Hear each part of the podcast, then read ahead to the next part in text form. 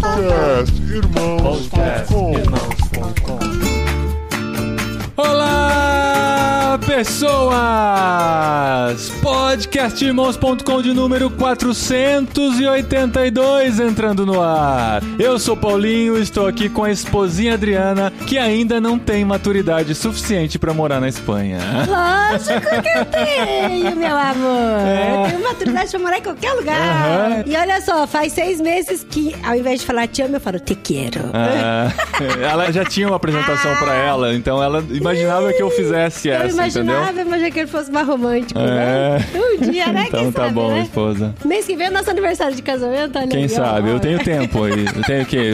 20 dias pra 20 pensar em dias algo pra mais aprender. criativo. Eu sou a Adriana e eu estou aqui com o André, que tá encantado com a Espanha, principalmente depois que ele viu gravação de Game of Thrones em sua linda terra, Cáceres. Oh, com certeza. Quem não viu, as cenas específicas de Cáceres tem que ver. A cidade é maravilhosa e a série deve ter também, confesso, nunca vi. Enfim, Me julguem. Não é pra sua idade, né? É, amigo? tá muito jovem pra Game of Thrones. Bom, eu sou o André Nascimento e tô aqui com o Paulinho, que veio pra Espanha na ilusão de que ia ver mais futebol espanhol e se lascou. Não Né? Ai, Gente, É verdade, das maiores gente. mentiras que se conta pra humanidade, que na Europa você consegue ver mais futebol europeu. Não dá, cara. Ou você paga o olho da cara pra conseguir ter todos os pacotes de futebol e assistir aqui, ou você se contenta em ficar vendo os resultados. No... Não, e, e olha só, TV aberta aqui na Espanha é um capítulo à parte. Dá Sim. pra, fazer um, dá pra fazer um podcast só pra falar sobre a Sim, TV. é verdade. Sobre os 7 minutos de intervalo que tem, 10 Nossa, minutos, mano, eu 11 fico de minutos. cara, eu fico de cara. Não Sete- é? Voltamos em sete, 7 minutos. dá, pra, dá pra ralar cenoura, a fazer minha um teoria é que no Brasil também demora tanto, só que eles não Ah, avisam não quanto tempo vai demora, demorar, entendeu? Ah, Aí você- não, não demora sete. É Sério, amor, aqui demora demais. A gente tem muita coisa pra contar porque estamos completando, eu e a Adriana, no caso, e nossos filhos, né? O André Nascimento que está aqui não é o André Nascimento de Gaspari. Não é, não É só Nascimento. Mas nós estamos completando seis meses de Espanha. A gente resolveu chamar o André aqui, que é um dos nossos padrinhos na Espanha. Já está completando três anos por aqui, para nos ajudar a contar algumas histórias desses seis meses, compartilhar um pouquinho da nossa experiência até aqui, nesse podcast mais pessoal, mais. Tchuc.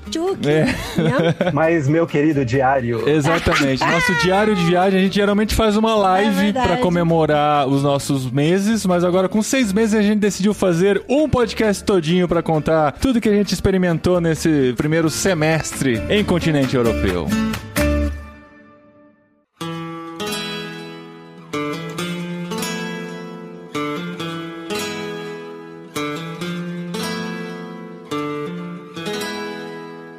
Gente, seis meses. Eu sei que não é um ano, mas é pelo menos um tempo suficiente pra gente ter uma noção de como é viver em outro país. Tem todos os perrengues da adaptação, tem o fato de conhecer gente nova, fazer novos amigos, enquanto sente falta da família e dos amigos do Brasil. Tem que adaptar-se com uma nova culinária, com novos elementos do supermercado, com a rotina dos espanhóis, que é ligeiramente diferente do que a gente estava acostumado, com o ritmo de vida. Então, assim, já deu pra sentir bastante coisa nesse comecinho de experiência transcultural. Vocês têm a sensação de que passou muito mais do que seis meses desde que vocês chegaram aqui na Espanha? Porque eu voltei do Brasil faz o quê? Um mês e pouco, mas parece que já passou três anos. É uma sensação estranha, é meio a sensação da quarentena da pandemia, aquela coisa assim que parece que passou um tempão, mas parece que voou também. Porque eu lembro da sensação de entrar no avião e parece que foi ontem, sabe? Só que daí, lembrando de tudo que a gente viveu nesses seis meses, parece que já tem uma vida inteira aqui dentro. É Inclusive, louco, a vida da louco. nossa cachorrinha, né?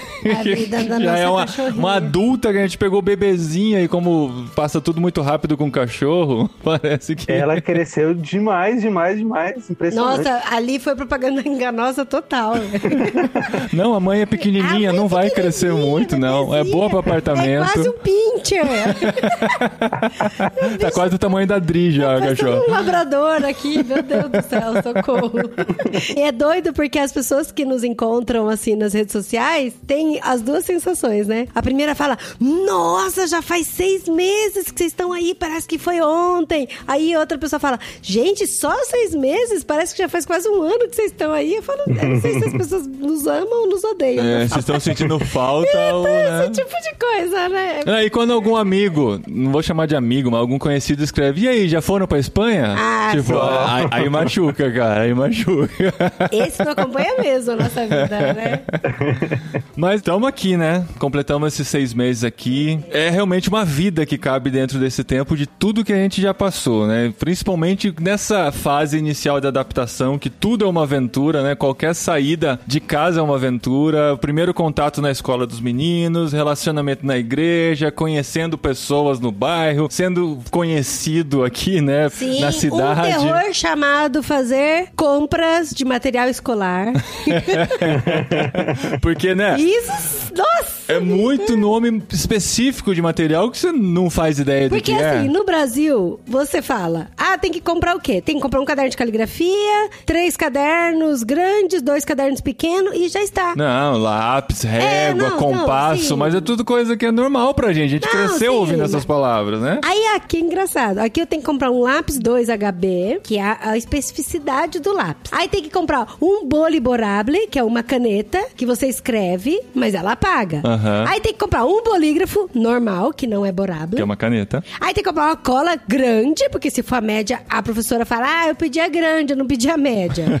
e o mais engraçado é que você tem que comprar cadernos dos tamanhos específicos que elas querem. Dos quadradinhos, Não, é, milimetrados. não, o quadradinho é Os o, benditos quadradinhos. o quadradinho era pro próximo capítulo. Porque agora. Porque, por exemplo, meu filho tem aula de francês. Aí eu tinha mandado o caderno de francês, que é grande, né? Tamanho folha 4. E aí o professor mandou uma mensagem falando que o caderno era pra ser o caderno pequeno e não o caderno grande, porque ele quase não tem aula de francês. Mas assim, que diferença faz, sabe? O grande ou o pequeno? Porque o grande eu já tinha comprado ano passado. Foi no letivo passado, né? Então, isso foi bem louco. E aí, fora os quadradinhos, porque os quadradinhos, milimetricamente, tem que ter todos o mesmo tamanho, a mesma forma e o E é jeito diferente de um filho um pra outro ano filho. Outro, pro outro ano. Aí é outra coisa que faz a gente ter a sensação de que voou o tempo. meu. Porque eles chegaram, tiveram dois meses de aula e completaram É. o ano letivo, né? Chegaram no final de abril, ah, pegou comecinho de maio e junho, basicamente, de ano letivo e acabou o ano. Aí já tiveram quase três meses de férias e já estão num novo ano letivo com toda aquela loucura de conteúdo. Comprar uma agenda. do- Essa foi engraçada a É, agenda, né? Agenda, agenda aqui, é, Agenda agenda, é engraçada. começa em julho, né?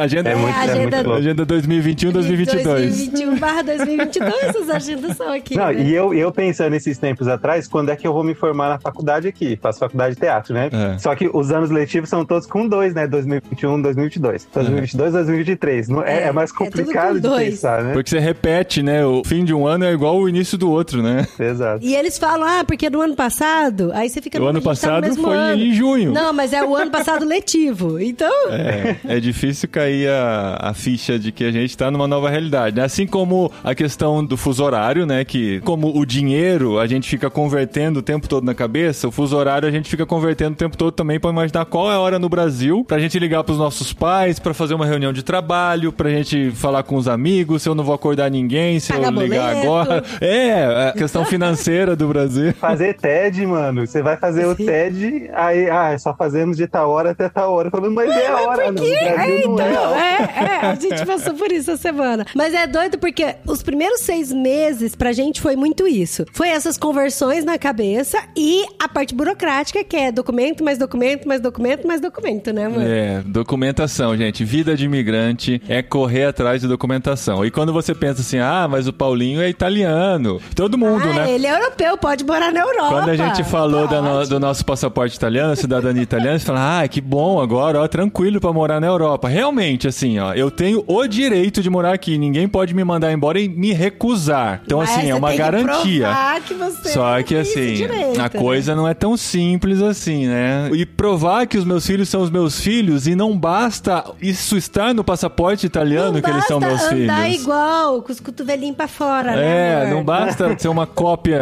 miniatura é a sua, minha. Os mini Paulinho. A gente precisa mandar o nosso amigo André lá pro Brasil. Não, ele já estava indo pro Brasil, É. mas conseguir toda a documentação pra Deu provar certo, que eles viu, são André? nossos filhos. Graças a Deus. Gastar mais uma nota e tal. Então, assim, a coisa não é tão simples quanto parece, mas, assim, as coisas vão Mas caminhando. estão caminhando. Ainda não terminaram, né, amor? Com E, seis é, meses. Com seis meses ainda não estamos com toda a documentação que os precisamos. Inclusive, sim, semana passada eu consegui a minha habilitação internacional europeia e a Adri ainda não, porque Ainda ela não, tem um é. outro processo para cumprir antes de chegar. Não, e eu aí. queria até falar pra você que tá ouvindo nosso podcast que mora no Brasil e que é da região de São Paulo, não sei se as outras regiões não tem, para um minutinho agora e levante a mão pro céu e agradeça um negócio chamado Poupa Tempo. Poupa tempo. Ah, sim, com certeza. Uh, Oh, glórias! Poupa Tempo! sim. Porque o que acontece? Aqui é muito engraçado. Porque quando a gente chega na Espanha, a gente tem que fazer um empadronamento, que é quando a gente diz pra É prefeitura. registro do seu domicílio. É, você tem que mostrar, prefeitura. falar pra prefeitura onde você está Onde morando. você mora e quantas Isso é pessoas moram na independente se É. tem passaporte, tem visto, não tem. Você só tem que mostrar onde você está morando através de um contrato de locação ou se você comprou alguma coisa, né? Ou até se você tá morando na casa de um amigo, o amigo tem que fazer uma carta e É. junto. Isso não é tão complicado. Porque aqui todo mundo precisa estar registrado em seu é um domicílio. comprovante. Sabe quando você tá no Brasil e fala assim: ah, eu preciso de um comprovante de endereço pra f- abrir uma conta no banco? é. Aí é ou conta de luz, ou é conta de água, de internet, Aham. essas coisas. Aqui então você não aqui o precisa comprovante disso. de endereço é o empadronamento. É isso. É a primeira coisa que faz Sim, chegando só aqui. que o empadronamento você faz da prefeitura. Aí você precisa fazer o número de identidade do estrangeiro. Que aí o processo começa na polícia da cidade e termina na estrangeria da capital da comune. E aí depois Só que a gente não que- mora na capital A e a gente não não, tem carro. capital. Então, assim, qualquer ida à estrangeria envolve uma logística meio complicada. Também, gente, por que que vocês vão morar no fim do mundo? Vem aqui pra Cáceres. Aqui em Cáceres tem a estrangeria aqui do lado. É, Não, a então, isso complica um cidade, pouquinho, é. cara. E toda vez tem que levar os meninos juntos. Não, e é engraçado porque toda vez a gente leva os documentos, aí eles ficam com os documentos, aí às vezes eles analisam e falam, ah, tá faltando documento. Aí, tipo, aquela agendamento que você fez já não valeu pra nada. Não. Se ele olha pra você e fala, ah, tá faltando documento, é só voltar pra casa e pronto. É, o que é- Passar- a palavra que a gente mais usa aqui é cita, né, André? É. Tem que cita pra tudo. A gente Tem não conhecia cita. essa palavra aí. Cita, eu acho que é basicamente o agendamento, É, o agendamento, né? é. Só que cita vale até pra quando um casal vai sair pra. Outro dia eu tava assistindo esses programas de relacionamento. Ah, eles foram se encontrar assim, ah, vamos ver a cita desses daqui e tal. E também tem a ver com isso, né? Daí é um encontro, né? É, é, o- é encontro, encontro. né? Então, tudo aqui e nada Cita é você é o pode mirim, fazer né? sem essa cita, sem esse agendamento nesses órgãos públicos. Alguns são fáceis de marcar, Sim. alguns você tem que entrar tipo de madrugada num horário, numa janela é. de horário específica para você conseguir o horário e conseguir marcar aquela cita. Se você perder aquele dia, você vai ter que entrar no outro dia naquele horário. Então, assim, essa vida de entra, marca a cita, vai, percebe que falta documento, volta para casa e marca outra cita, foram nossos seis meses aqui. Então, mas ó, igual eu tava falando, a gente foi na prefeitura pra fazer o empadronamento. Aí foi na polícia daqui, depois foi na polícia de Raém. E assim, é, deixa documento, avalia documento, volta outro dia pra pegar o documento. Então, pelo menos você vai umas duas vezes em cada lugar desses. Se- e aí se- depois se- se der também. muita sorte, e, e são assim, duas E vezes. se tiver tudo certo, se tiver tudo certo. Por isso que eu falei do Poupa Tempo, porque no Poupa Tempo você resolve toda a sua vida num lugar só. Você faz CPF, RG, tu só não faz passaporte, porque passaporte tem que ser na polícia mesmo. Mas é tudo num lugar só. Igual, por exemplo, o nosso passaporte a gente tirou no shopping de Campinas. Mas o RG que a gente tinha que fazer também era no shopping de Campinas. Então tudo ali a gente fez no shopping o de RG Campinas. era no Poupa sabe? Tempo. Que é no shopping de Campinas. É, sim, É, sim. que é tudo no shopping de Aham. Campinas. Então, assim, a gente foi pra um lugar só, tiramos uma tarde e resolvemos tudo. É. Aqui são várias tardes em vários Sim, lugares gente. diferentes Tem pra que ter resolver, paciência. sabe? É senha, é espera. Aqui parece que os órgãos não são muito conectados um com o outro. Exato. Então, eles não pegam informação de um órgão pro outro. Então, Aí E não sabem fui- dar informação sobre o outro órgão também. Isso, Só que às vezes eles tentam dar informação sobre outro órgão e dão informação errada. E a gente vai com Exato. aquelas informações e chega lá e tem Exato. que voltar outro dia. Às vezes eles não sabem dar informação nem do próprio outro. ah, sim, sim, isso acontece. Cara, e é engraçado, porque assim, a gente tem que contar a história do zero sempre pra todo mundo, sabe? Então, tipo, a gente vai É. no padronamento, tem que contar a história do zero. A Sim. gente vai na polícia, tem que contar do zero. A gente vai na estrangeria, tem que contar a história do zero pra todo É, mundo, não, sem não não tá adianta. registrado no sistema, alguma coisa assim, sabe? Sim, você vai sendo levado. É Vocês vão ter que renovar algum documento daqui a algum tempo? Ou já são? Não, isso é muito bom. Isso é bom, não tem validade, meu É, amor. eu já tenho, isso é uma grande vantagem, né? De ter passado por todo o processo, mas agora eu já tenho o meu número de identificação estrangeiro permanente. Meu documento não tem data de validade. Eu, te- eu posso estar meninos, aqui, né? eu e os meninos, pra sempre. Na Espanha, se a gente quiser, a gente não precisa provar mais nada. A Adri, Adri, por enquanto, não. né? Adri Adri, Adri é- conseguiu entrar por sorte. É, exatamente. Já, ó, então, entrou por sorte, passou na. Por sorte, não. Nunca foi sorte, sempre foi Deus. Aí foi Deus. Mas a entrada, né, dependeu de muitas orações, Sim, a sim. conversa É. na polícia, Então, na primeira, a primeira vez que a passagem. gente foi na polícia foi engraçado. Porque isso também é uma coisa muito louca aqui. Por exemplo, as pessoas falam pra mim, ai, Dri, eu tô indo morar na Espanha, quais são os processos que eu tenho que passar? Eu falo, meu amor, cada processo é um processo. Eu tenho o passo a passo exato do que eu fiz, porque eu tô anotando tudo. Mas só vai se encaixar se um dos dois for cidadão europeu, o cônjuge não for cidadão europeu, não tiver contrato de trabalho, não pagar previdência. É muito específico, é né? muito Muito específico. E vai depender de quem vai te atender lá no negócio. É. Porque tem essa, depende de quem te atende, entendeu? Aham. Porque, por exemplo, o pessoal falou: eu sou esposa de familiar comunitário, eu tirei minha documentação aqui, eu não precisei de seguro-saúde. Falei, pois é, porque o cara não pediu pra você, porque pra mim ele já pediu, entendeu? Então, assim, não tem essa padronização, é muito louco. Então, Vai muito da máximo- boa vontade da pessoa. Deixa, eu- antes de você contar da polícia, só porque eu lembrei agora do DGT que a gente foi essa semana, eu levei toda a documentação que precisava e não levei uma que havia uma divergência. Pessoas falavam que precisavam, pessoas falavam que não precisavam, no site oficial não tinha que precisava, algum vídeo do YouTube falava que precisava e não dava tempo da gente fazer mais quando a gente descobriu que provavelmente precisasse. É que no site oficial tinha o O. Sabe É. aquele negócio de, ah, pra sua carteira de identidade você leva ou o RG ou a CNH? É. Lá tava o O. Então, como ele tava levando uma, a gente entendeu que o O não precisava, entendeu? É, aí eu fui solicitar a minha carteira, né? Porque a gente entrega a nossa carteira de habilitação brasileira, eu perco ela. Paulinho deu a carteira assim. É, ai, com ai, dor sabe, no coração, assim, com porque, uma mão tirando né? com a outra. Se bem que vencia ano que vem já e, né, ia ter que renovar de qualquer jeito. Mas enfim. Aí ela faz todo o processo e dá uma carteira provisória pra mim e fala assim, ó, você tem carteira de carro e de moto. Mas aqui você só vai conseguir a carteira de carro porque pra carteira de moto você precisa desse documento, Esse outro que é aquele que algumas Do- pessoas ó. falaram que precisava. Só que nenhum lugar falava que o para carro não precisava, pra moto precisava, não, né? nenhum. Inclusive, a gente tem um amigo de Valência que nem sabia da existência desse documento, pra você ter ideia. E aí ela falou assim: aí você precisa fazer o agendamento pra voltar aqui com esse documento. Três horas de casa. Pra ter a carteira de cidade. moto, eu falei, nossa, sério? Aí, Paulo, fez a aquela gente carinha, mora né? muito longe daqui, eu tenho que agendar de novo. É, você precisa você é e gato, tal, né? né? Não sei se já aconteceu com vocês, mas assim, eles são um pouco engessados, assim, não tem uma outra opção. Um jogo de cintura, não, é. Tem um jogo de cintura, né? Por exemplo, eu fui fazer um negócio aqui da bolsa da faculdade e eu não ia ter como levar agora um contrato de aluguel. E eu falei, como é que eu posso comprovar de outra forma que eu tô morando em tal lugar e tudo mais? Ela, você precisa de um contrato de aluguel. Se você não tiver um contrato de aluguel, você tem que encontrar outra forma de comprovar. Eu falei, é isso que eu estou te perguntando. Muito engraçado.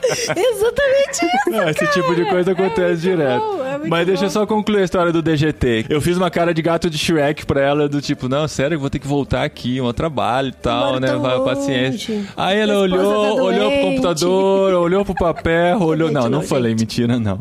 Olhou pro computador, olhou pro papel, imprimiu o papel e falou: assina aqui, ó. Eu já fiz pra você de carro e de moto. Tipo, ela podia fazer, entendeu? Ela podia. Gente. E eu consegui, assim, mas, enfim, se fosse o cara do lado, ele talvez não se solidarizaria com o meu, minha situação Exato. e não me daria. E eu Então, teria que voltar todo o processo. Mas aí, por exemplo, se tem alguém que pergunta pra você, ah, Paulinho, você fez o CANRI seu e conseguiu o documento internacional, quais documentos que eu preciso apresentar? Então. Aí a gente não tem segurança pra falar quais documentos. É, tem que falar que precisa desse certificado, aí que certificado, estava né? faltando, porque para esse caso específico precisava, né? Talvez seja para isso, mas em lugar nenhum tinha essa informação. Isso me faz pensar um lance que é o seguinte: acho que eu tinha, de alguma forma, na minha cabeça antes de vir pra cá, que por ser Europa, tudo era extremamente organizado. É, cada é coisa no seu lugar e tudo mais. E aí cheguei aqui e vi que os espanhóis não eram tão frios quanto eu achei que eles eram, Sim. que eles não eram tão antissociais quanto falavam que eles eram, e que as coisas não são tão organizadas, Não e às vezes não são também tão limpas, e toda essa coisa que a gente acha que constrói esse imaginário, né? De que porque a Europa É. tudo é incrível, maravilhoso, perfeito e organizado. É, organizado não, necessariamente. Não, não é tão organizado, não é tão digitalizado quanto no Brasil. Muitos documentos aqui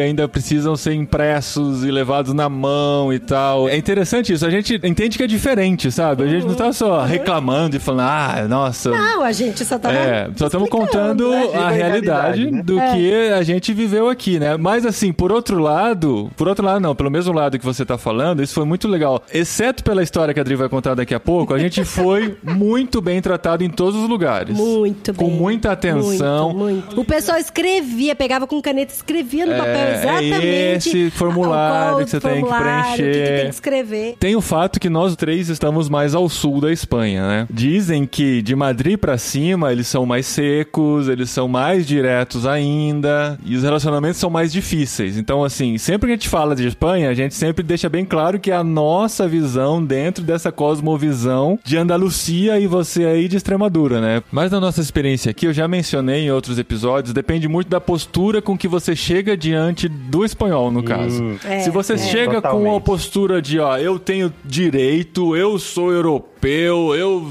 tô aqui, eu conheço Porque, sei meu amor, tudo. eu ganho dinheiro É. em outro país e vem gastar no É, seu. porque você é meu funcionário, sabe? Esse tipo de coisa que às vezes a gente ouve as pessoas falando. É verdade. É totalmente diferente. Se você chega com humildade, eu tô querendo aprender, eu gostaria que você me explicasse, eles têm uma outra postura. Pode me ajudar, por favor? Eu não sei como fazer isso. É na base da humildade que eles vão te ajudar, né? Realmente. E é doido porque a gente chegou e ficou 10 dias, né, dentro de casa por causa da quarentena e depois fomos pra rua. Primeira coisa que a gente foi fazer foi uma documentação. E fomos direto pra polícia na estrangeria aqui pra dar entrada na documentação. E foi engraçado porque a gente tava fazendo aula de espanhol no Brasil, mas a gente ainda não tinha falado com espanhóis mesmo.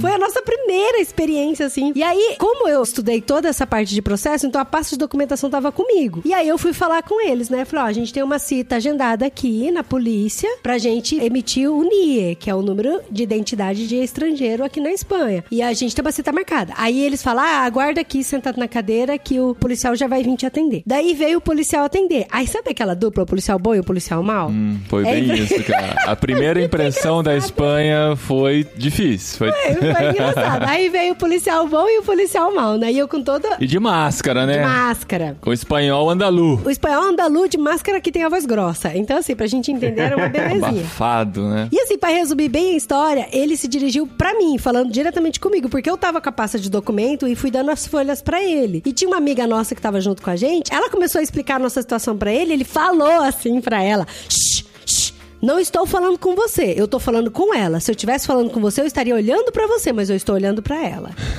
Desse jeito. Aí ele perguntou pra mim: quem que é o europeu da família? Eu falei: meu esposo e meus filhos, que estão aqui. Aí o Paulinho foi falar: sim, eu sou brasileiro e tenho cidadania italiana. Aí ele fez: eu não tô falando com você, eu tô falando com Eita. ela. Ele brigou com Sério? o Paulinho, cara. Gente, vê como você tá falando comigo. É, você sabe com quem tá falando? Não, ai que bom.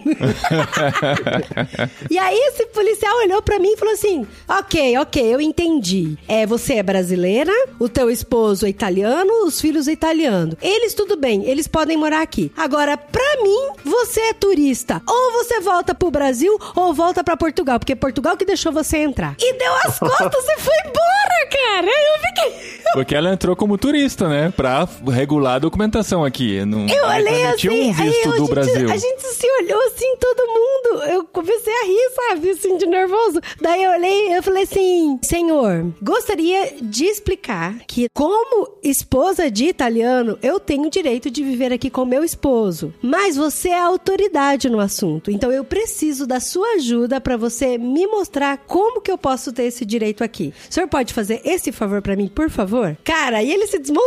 Aí foi, ah, sim, claro, me dá os documentos porque eu sou autoridade. É. E tal. E aí ele pegou todos os documentos, Levou pra dentro. aí levou pra dentro, aí ele volta. E muito chá de cadeira, né, amor? Ficamos quase duas horas lá, com as crianças junto. E aí ele volta, olha pra mim e fala assim: daqui uma semana eu vou ligar pra vocês. E aí, quando a gente ligar pra vocês, vocês venham aqui no dia que a gente pedir pra vocês virem, tá bom? Isso aí. E foi. E foi. E voltamos uma semana depois, outra pessoa nos atendeu, a gente Outra. morrendo de medo de encontrar o mesmo cara, né? A outra pessoa atendeu, olhou meus documentos, olhou da Dri e falou: Ah, você tá dentro do prazo, tá? Vou gerar um número pra você. E deu o número de E deu identificação de estrangeiro pros quatro. quatro NIA pra gente, sabe? Assim, umas coisas. É, não dá pra entender as coisas aqui, às vezes, sinceramente. Mas foram muitas passagens como essa, e assim, a gente tem que ter paciência. Eu sei que é normal quando a gente tá em outro país ficar lembrando do país anterior e ficar romantizando ou comparando negativamente e tal. Igual o povo de Israel no deserto, né? Lembrando de como tinham comida no Egito e tal. E a gente não quer ser o imigrante ingrato que fica só reclamando do novo país e lembrando como era bom no anterior, ou só reclamando do país anterior e vendo só o lado positivo da Espanha. né? A gente tenta ser realista e essa é a nossa história. E tem o fato óbvio de que nós não éramos imigrantes no Brasil, né? Então a história é diferente. Mas assim, se tem alguém ouvindo e pensa em morar em outro país, pode ser que você vai com contrato de trabalho, você vai com um visto diferenciado e tal, mas de qualquer jeito, a não ser que você tenha um agente qualquer que forma, cuide pra é. você, porque existem pessoas que recebem pra fazer esse tipo de trabalho A e conseguem até cogitou a possibilidade É, de pagar, né, que advogado. fazer telematicamente. Telematicamente é online, né? Esse tipo de trâmite. Às vezes a empresa que tá te contratando vai fazer isso por você e tal, vai ser outra vida. Mas se você decidir por conta própria cuidar de tudo, prepare-se pra cadeira, prepare-se pra ficar na frente do computador tentando agendar. Tentando entender o que tá escrito. É, é, tem que se preparar, tem que ler. E assim, os sites daqui é uma boneca russa. Vocês conhecem a bonequinha russa? Eu conheço. Que tem uma grandona que você abre e vai tirando uma menor e vai tirando outra Ah, menor. E a hora que Você você, nunca chega, chega na no pequena. é- Nunca chega no fim, porque você entra como tirar um documento do estrangeiro na Espanha. Aí você entra, você cai numa página de estrangeiria. Aí fala, pro passo A você tem que imprimir o formulário 2. Aí você clica no link. Quando você clica no link, o que você pensa que vai abrir? O formulário dois. Não, clica no link e vai pra uma página cheia de formulário. Aí você tem que ler a página inteira. Aí você clica que vai pra outro formulário, que vai pra outra condição. A hora que você vê, você já não sabe nem onde você tá mais, É. cara. Aí você preenche tudo, estudar, assim. que Isso que a gente fez na última passagem, assim, a gente tava em dúvida entre três formulários. A Dri preencheu os três Eu e levou. os três. Ele chegou pra mim. Ele chegou pra mim, ah, você precisa do X18. Aí eu falei, ah, tá aqui, o X18 tá preenchido. Não, não, Se quiser não. o 26, 23, Aí ele falou, não, na 26. verdade não é o 18 porque eu vi que você é familiar comunitário. Você tem o 19? Tenho sim aqui, tá aqui o 19, tá aqui, a mulher pega ali na pasta o 19. Aí É. ele falou, ah, você também vai precisar do 17 porque você precisa de tarjeta, porque você está... Ah, ali o Tipo, 17, é, eu pego o 17 sabe, que tá preenchido. o cara ele tá afim de achar um ponto pra tirar o dele da reta e deixar a responsabilidade com você. Então, se você não tá preparado, ele vai te Ah, isso é importante. Ele vai mandar você falar. Voltar É. na próxima vez, entendeu? Então a gente tava tudo certinho, assim, todas as opções estavam lá. O Mas, que ele ó, pedia, a gente mandava. sendo Até a- sendo levando coisas a advogada. mais. A Adri é muito organizadinha, ela faz assim, a pasta Paulinho, a pasta Daniel, a é. pasta André, a pasta Adriana e a pasta eh, sobressalentes. É, É, documentos documentos que podem ser solicitados, que estão lá também. E tem sabe? a pasta de documentos compartilhados, que são aqueles que a gente só apresenta, mas não fica. Eu não preciso ter dois. Só a Tipo, Fiona que não tem pasta, então. A Fiona é a única espanhola daqui. A Fiona tem, a Fiona tem, a Fiona tem passaporte europeu. Tem passaporte. que Sabia que para viajar com ela a gente tem que levar o passaporte Tem que dela? levar o passaporte Fiona. Ela tem chip também? Ela tem. Tem, tem Ela chip. tem chip e passaporte. Viu? Mas uma coisa engraçada é que, assim, fazendo o advogado aqui do pessoal que trabalha com essa coisa de documentação, é que, cara, vai muita gente despreparada. Chega muita gente despreparada no lugar. Sim. A gente que fica sentada ali na cadeira, esperando, a gente ouve cada absurdo que eu fico, meu Deus, como assim? Aí, tipo, a gente tava lá e, assim, o senhorzinho, ele quase nem olhou pra gente, porque você vê na expressão do cara que ele tá cansado. E, gente, toda vez que a gente vai na polícia, sempre tem uma mãe com um monte de filho chorando. e aí, isso também vai cansando todo mundo, sabe? gente. E eu fico com dó das mães que tá com os filhos chorando, porque, meu... Porque tem que levar os filhos, é tem isso. levar, a gente assim- passou por isso sim várias vezes. Tem. tem. que levar os filhos só pra eles verem os filhos pra seguir a documentação. Até que a gente foi no hospital aqui pra tirar a tarjeta pra tomar a Pra vacina. tomar a vacina. E a gente queria ter a tarjeta dos quatro, né? O, Tiramos os o número, da escola, o número de né? saúde dos quatro. Tiramos os meninos da escola, fomos lá e tal, esperamos até ser atendido. Na hora de ser atendido, por que que vocês trouxeram os meninos, ué? Por que, que esses meninos não estão na escola? Porque a gente sempre tem que levar os meninos e tal. Não, pode levar eles pra escola, eles não precisam assinar nada. assinar sabe? Aí por aí vai, né? Falando em vacina, acredita que eu não consegui tomar a segunda dose ainda? Porque Por ah, você tava fora, você tomou a primeira no Brasil. Tomei a primeira no Brasil. A segunda, eu já peguei aqui a autorização pra tomar, né? Porque é, é meio que o, o meu seguro-saúde, entre aspas, vai pagar pela vacina. Apesar da Uhum. vacina ser grátis, né? Mas enfim, um trâmite. E aí você liga, li- voltando pro silêncio da burocracia deles, liga, liga, liga, liga, liga no telefone de pedir a cita e ou só chama e ninguém atende, ou só fala que todas as linhas estão ocupadas, que eu acho que é uma linha só, né? Mas não tem vacinação sem cita aí? Não, tem que ser com cita. Ah, não, porque aqui teve campanha de vacinação sem cita. né? Agora já não, né? Talvez no momento que tava mais servilhando, né? Uhum. Esses mutirões ou coisa assim. E ainda não consegui, velho. Continua, continua firme e forte. A gente tem muitos detalhes de todos esses trâmites aí, mas é só pra saber que, Não, mas assim, igual, tá- a- igual eu tava falando do policial, deu dó, porque o pessoal chega tão despreparado lá, e a hora que a gente chegou, ele falou, no começo ele nem tava olhando pra gente, sabe? Aí ele falou assim, vocês têm seguro-saúde? Vocês têm toda a documentação dos meninos? Vocês trouxeram cópia de todos os passaportes? Todos os formulários são pra... E o Paulinho só, sim, sim, sim, Entregando, sim. Até que entregando. Hora que ele levantou a cabeça, ele falou assim, vocês estão com todos os documentos aí? é, também, né? Uau, sabe? Depois da terceira tentativa. Mas as outras tentativas, é, foi por falta da comprovação de paternidade lá que o André teve Porque que a gente tinha o passaporte italiano, mas não foi suficiente. Enfim, mas assim, Ai, tem gente. muita coisa que a gente passou nesse tempo aí, mas parece que tá chegando no final essa parte inicial, digamos assim, que é bem cansativa. Mas tá Faz parte. caminhando, tá? É cansativo, mas tá caminhando. Dura que se tivesse parado. Porque é. tem casos, assim, que eles contestam, eles rechaçam, né? É, é que, Que é- contestar aqui é Então. responder, É responder, né? Não é. É, eles, eles rejeitam, né? Eles rejeitam o processo e aí só advogado para abrir processo. Então, assim, graças a Deus a gente não chegou nessa fase ainda. Ou Aí, não. é, Ou enfim, tomara que não. Enfim. Vamos ver, daqui a um ano a gente descobre.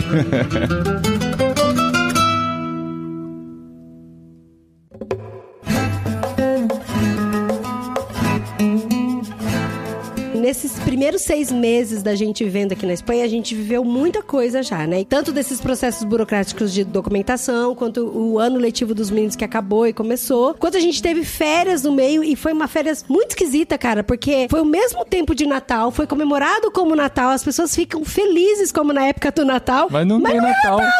Mas não é Natal. Eu fiquei meio perdida, porque eu falava, gente, só falta árvore de Natal, porque o clima é igual. Verãozão. Sim, aquela coisa de Verão, festa, de chupar melancia praia, quase todo dia, sabe? Frutas tropicais. Frutas tropicais, sim, ameixa, melancia, gente, isso é Natal. Pra mim tem cheiro de Natal. Mas não era Natal. Então, assim, foram seis meses muito intensos, assim, onde a gente viajou, a gente viu amigos, a gente recebeu amigos, e a gente fez coisas diferentes. Então, acho que é por isso que dá essa sensação também de que a gente passou muito mais que seis meses aqui. É, e a gente teve muita oportunidade pra passear também e conhecer lugares, porque qualquer rua que a gente entra aqui já é novidade pra gente, né? Ainda é novidade, É, viu, gente? então Olha só. assim, aqui na cidade é uma cidade simples, né, como você conheceu, né, André? Mas assim, tem coisas Mas interativas. é lindinha, lindinha É. a Bem cidade. bonitinha, né? É uma cidade típica de interior, com uma estrutura razoável de cidade média do Brasil, Ah, tem assim. Burger King, McDonald's, essa é a minha, É, tem minha- um minha padrão, tem cinema, que a gente não foi ainda e Tem tal. o bolo, o É. bolo, O que, que é o bolo? o boliche. Ah, o bowling. Não, é bolo. É bowling. É bowling, mas eles falam, quando vai jogar, eles falam, vamos rugar bolo. Um bolo. Ah, é? Sabia não. Então, tem essas coisinhas e assim, qualquer coisa, aqui às vezes parece que a gente tá conhecendo muitas coisas diferentes, a gente acaba tendo oportunidades. Por exemplo, essa coisa da documentação da carteira de motorista. A gente teve que ir pra uma cidade a três horas daqui, arrumamos um carro emprestado. Ah, mas é porque a gente entrou no sistema pra marcar, porque a gente tem prazo. A gente tem até seis meses depois do documento fixo. A Adri quer falar de documentação, Não, não, meu calma, Deus. amor, calma. Eu tô querendo resumir essa história. Não, A mas é pessoa é porque... organizada, a pessoa é organizada, ué. Tá. Deixa eu falar da parte que eu cuido. É porque a gente tem até seis meses pra marcar a cita pra mudar o- a documentação. Daí a- um amigo nosso falou: Não, não, tenta o, em todos o os lugares. Vinícius, aqui o pessoal sabe, o Vinícius que gravou o podcast do Ah, livro de é, Nárnia livro com a de gente. Nárnia. No dia daquela Verdade. gravação, ele falou: vocês ainda não fizeram o É, kanji? ele, ele o kanji? tocou o terror pra gente. Vocês só têm seis meses. Eu, ele falou, falta quanto tempo pra vocês completarem seis meses? Eu falei, um mês. Tu, ele falou dois assim. meses, né? Fazer dois meses. Faltava um mês só. Ah, é um mês. Faltava um verdade. mês. Aí ele falou assim: então corre, porque assim, se vencer, vocês vão ter que fazer. que é, fazer como se estivesse tirando a Tem que autoescola de novo, autoescola, né? Aí bateu o desespero, vamos procurar. Aí ele falou assim: você pode procurar em qualquer. Qualquer lugar da DG Espanha. DGT. Qualquer DGT da Espanha. Aham, então, que gente, eu cita. fui de Barcelona, Vigo, a Málaga, a Granada, todos os lugares. Aí E não é simples achou... assim, você tem que entrar e escolher o lugar, ver se tem. Aí se Enche tem, você tudo. preenche todo o formulário pra ver pra quando Pra tem. quando, né? Engraçado. E aí a, a gente achou pra muitos lugares que tava com a data vencida, mas achamos em dois lugares que tava dentro do prazo, lindo. Aham. Uma era pra Huelva, que é onde a gente foi, que é uma praia a 40 Três minutos horas de e meia Portugal. daqui. E outra pra Ilhas Canárias, Tenerife. Aham. Eu escolhi pra Ilhas Canárias, É, mas, o Paulinho falou, não, a vamos logística pra ia ser um pouquinho mais Um complicada. pouquinho mais longe pro meio É. do oceano, né? Não ia dar pra usar um carro emprestado, no caso, Então, né? se vocês viram, se vocês nos seguem no Instagram, vocês viram que a gente passou em Sevilha, É. né? E foi uma oportunidade. Toda parte de documentação tá atrelado com algum passeio nosso também, né? Que a Exatamente. gente quer aproveitar. Porque às vezes a gente precisa separar o dia pra isso e o tempo que sobra a gente Aproveita acaba e conhece, claro. conhecendo os lugares. Então, assim, conhecemos muitas coisas legais, principalmente aqui da nossa região, né? Que é muito rica, que é um sítio histórico, né? Pra cada canto que você vai. E a gente ama, né? Essa experiência histórica, cultural. Pros meninos, gente, é uma coisa fantástica, assim, como eles amam isso, como eles gostam, curtem. Eles curtem. Qualquer passeio como esse, só deles verem um muro de dois mil anos, pra eles já é um negócio inacreditável, né? Coisa que a gente. Flipante, né? É, é flipante. Eles gostam muito, muito. É. Por exemplo, uma das cidades que a gente conheceu por conta de documentação foi Sevilha. E, gente, Sevilha, que que é isso? Que coisa linda. Você conhece, André, Sevilha? Eu só conhecia a praça, essa mesma que vocês foram, porque a Praça gente foi Espanha. Pra Málaga e a gente parou em Sevilha pra comer. E bem nessa praça, nesse parque, que é lindíssimo e. Gente, Mas é a cidade em si eu não conheço. É tudo muito grandioso, né? É tudo muito gigantesco. Em seis meses, vocês já conheceram mais da Espanha do que eu em três anos. Olha. E não é porque a gente tem carro, que a gente não tem carro, não, hein? É a gente se vira, gente- dá uns pulos. A gente tem amigos. Mas a gente tem amigos. É, Que- tem que, que- falar, tem que citar os amigos É, aqui, né, amor? que às vezes um sábado assim eles falam a gente vai pra Nossos amigos espanhóis. Baeça. Pra Vamos pra Baeça, Baeça é. hoje, querem ir com a gente? Aí a gente Os sobe no. Os Recorro rola 5. É lá cinco. Aí a gente sobe no carro com eles e vai conhecer uma cidade maravilhosa, Maravilhosa pequenininha, lado, charmosa cara. aqui do lado, com muitas coisas gostosas e, enfim, assim que a gente vai conhecendo e vai aproveitando as oportunidades. E é o que você tava falando, qualquer cantinho, qualquer povoadinho é maravilhoso, é lindo, tem um castelo. Tem o castelo. Coisas assim, né? Meu, do nada, você vira a esquina e tem um castelo. Sabe que na Espanha tem mais de 300 castelos, cara. Tem pra todos os gostos, como o Burjac falou pra gente. Tem castelo pra todo gosto. Tem castelo... Tem castelo em ruína. Que é só, você só imagina, É. assim, Carcaça, imagina é. que aqui era uma casa de banho, imagina que aqui era um salão. Tem castelo que foi reconstruído, tem castelo É. que tá original, tem castelo que virou restaurante, aquele de Baeça mesmo virou É. restaurante. E castelo, monastério, torres, tem muita coisa histórica, né? É, esse contato é muito e é engraçado legal. esse negócio que você falou de conhecer. Eu fui fazer a sobrancelha aqui, né, no salão. Aí eu fiquei até sem graça com a mulher, né? Porque primeiro que ela achou que o Paulinho fosse da Inglaterra. Ah, ele é inglês, É. né? E tal. Falei, não, É ele cara não é de inglês. inglês. Nossa, ele não é inglês? É o que então? É holandês? Ali, É- ela falou assim, é espanhol, você não percebeu pelo sotaque andalu? Daí eu falei, não. Porque o Paulinho foi marcar a cita com ela. É, eu fui primeiro pra marcar. E depois eu fui com as crianças. Os meninos foram cortar o cabelo eu fui fazer a sobrancelha. E ela falou: Ah, faz quanto tempo vocês estão aqui? Eu falei: Ah, faz cinco meses. E ela, nossa, a Espanha é muito rica. Olha, vocês têm que conhecer Toledo. Toledo, é- então, eu já conheço Toledo. Olha, mas vocês têm que conhecer Ma- Madrid. Vocês passam. Madrid é tão lindo, né? Também já conheço. E tem que ir pra Barcelona. Nossa, Barcelona, gente. Que, que é aquilo? O que, que é Barcelona? A Sagrada. Eu chorei na Sagrada Família, foi linda. Mas o litoral daqui, olha, Nerja é assim, uma das praias mais lindas que eu já fui. Ela virou pra mim e falou assim: Nossa, mas você conhece a Espanha mais que eu? Que que é isso? Então, então ó, programa sua próxima viagem pra Segóvia. É uma cidade pequenininha, mas é muito encantadora. E é lógico que eu fiquei bem quietinha, mas eu já conheço Segóvia também. eu não posso perder a cabeleireira logo assim já no É, então dia, deixa né? ela pelo menos ter uma cidade, né, que ela conhece Aí ela me falou gente. de Segóvia, dos aquedutos, dos lugares pra ir. A Adri fala, ah, que legal. ó. bom, Quando né? tiver a oportunidade, eu vou. Eu vou. Não, não menti De pra ela, só novo, fiquei né? que bom, É. que bom. Mas é tudo por isso, gente. Assim, É. falar ou que é a gente. documento ou é amigo, né? É. Mas ó, eu acho uma coisa legal de manter, porque eu, escutando vocês falando, e não só agora, mas várias vezes que eu escuto as coisas das, das novidades, né? E, e os perrengues e os mal entendidos e não sei o que, de recém-chegados, né? Eu acho tão legal esse olhar, entre aspas, de turista que vocês têm, o olhar da novidade, né? É. De ver cada detalhezinho e falar, cara, isso é diferente, cara, isso é diferente. Porque depois que passa um tempo, você perde um pouco disso, obviamente, porque você vai acostumando com o lugar. É um negócio tão legal de manter que acho que qualquer pessoa em qualquer cidade do mundo, mesmo a cidade que você nasceu, esse olhar de turista, esse olhar de novidade, faz você descobrir coisas novas dentro da sua própria cidade. Uhum. E quem procura, acha. Que às vezes eu mando mensagem pra você, né, André? E você fala, nossa, Adri, nunca reparei nisso. Exato. Não, eu sei que isso vai diminuir. Aham. Como aqui na cidade já está diminuindo, né? já tá Assim virando como- trivial pra gente a Não, nossa cidade. Assim como antes da gente mudar, a gente entregou nosso apartamento em São, Bernardo. Ó, nossa, gente, faz muito tempo que eu não moro em São Eu tô Bernardo. longe. A gente entregou nosso apartamento em Vinhedo e foi morar em Piracicaba. E aí, o primo do Paulinho foi me apresentar um bairro de Piracicaba. E eu fiquei apaixonada nesse bairro. Apaixonada. E eu namorei três anos e meio Paulinho. Eu fui muitas vezes pra Piracicaba. Eu vivi 22 não tinha anos ideia. em Piracicaba. Não, e, e a casa da mãe do Paulinho, dos pais do Paulinho, é do lado do bairro. É, do lado. Ah, de carro é Não bem Sim, é rápido. Pega a rodovia, a ponte e chegou, amor. Chegou. Daí eu falei, amor, quantos aniversários? Não, quantas, sabe, datas especiais de namoradinho que a gente tinha e que eu falava, e aí, onde a gente vai jantar? E às vezes a gente repetia o lugar de jantar porque não tinha opção. E lá tinha várias opções. E sabe por quê?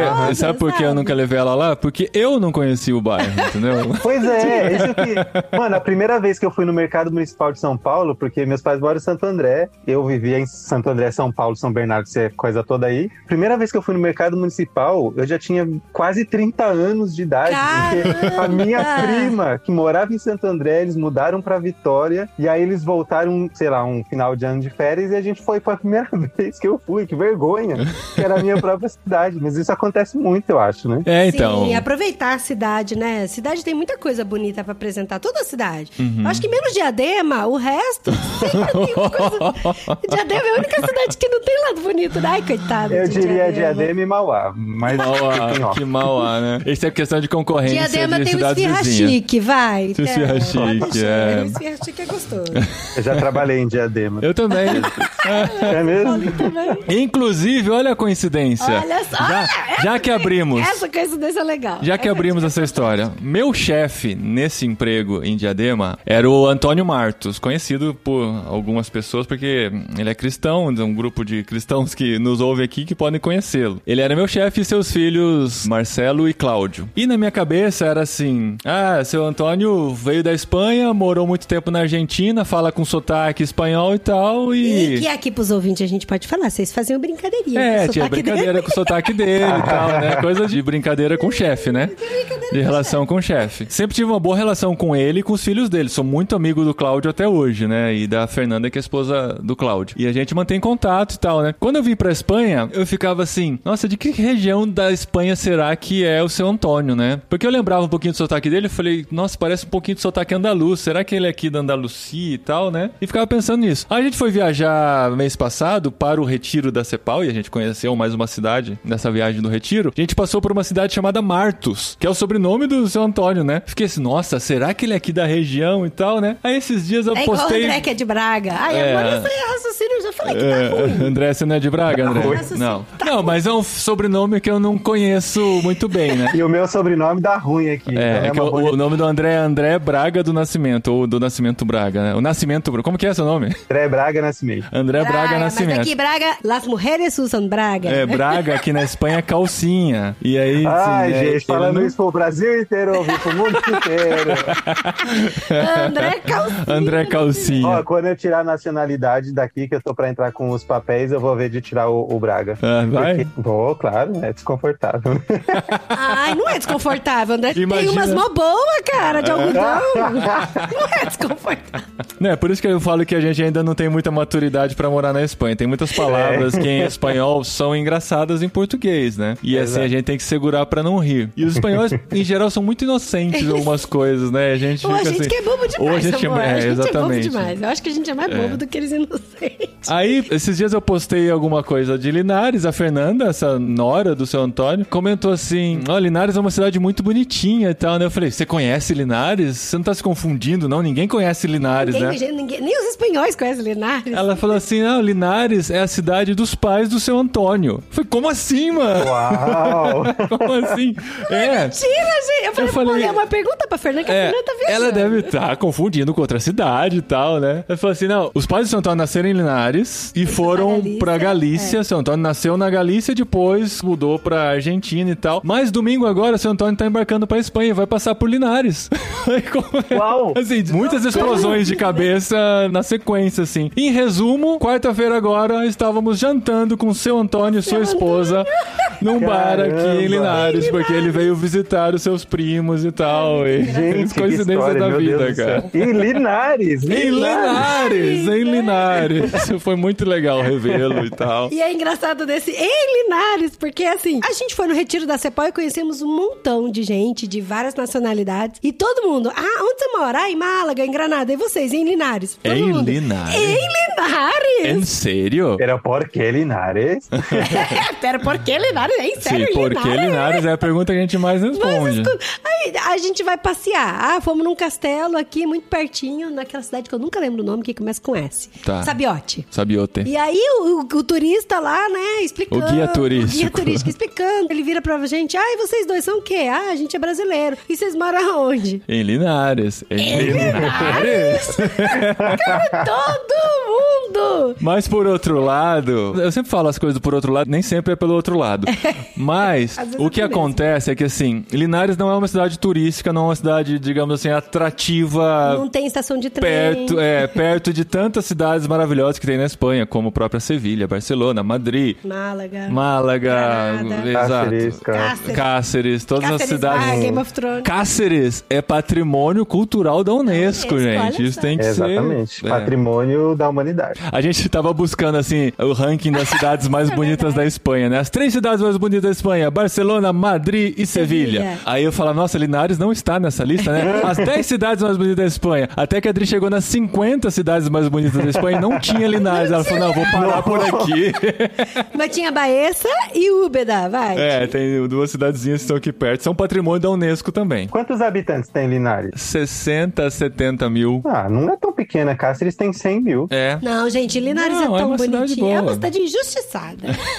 Mas sabe por quê? Porque Linares é muito quente no verão. E Cáceres também, ué. Cáceres também. É. Cáceres vai É, 42, Sevilha 45. também. Sevilha Sevilha, acho que é mais quente do que aqui. Mas então, por que estou falando isso? Porque a igreja aqui de Linares tinha meio que um complexo, assim, de muitos missionários, ou de alguns missionários que passaram pela cidade, não se atraíram pela cidade e foram para cidades mais interessantes, digamos assim, né? E o fato de termos ficado aqui fez com que a gente ganhasse uma confiança muito rápido deles. Porque nós decidimos ficar aqui e queremos, estamos servindo a igreja Nós aqui e tal. Linares, é nós escolhemos Linares. E quando a gente foi pro retiro da Cepal Espanha, eles até brincaram com a gente. ó, Vocês vão pro retiro da Cepal, vão conhecer um monte de missionário.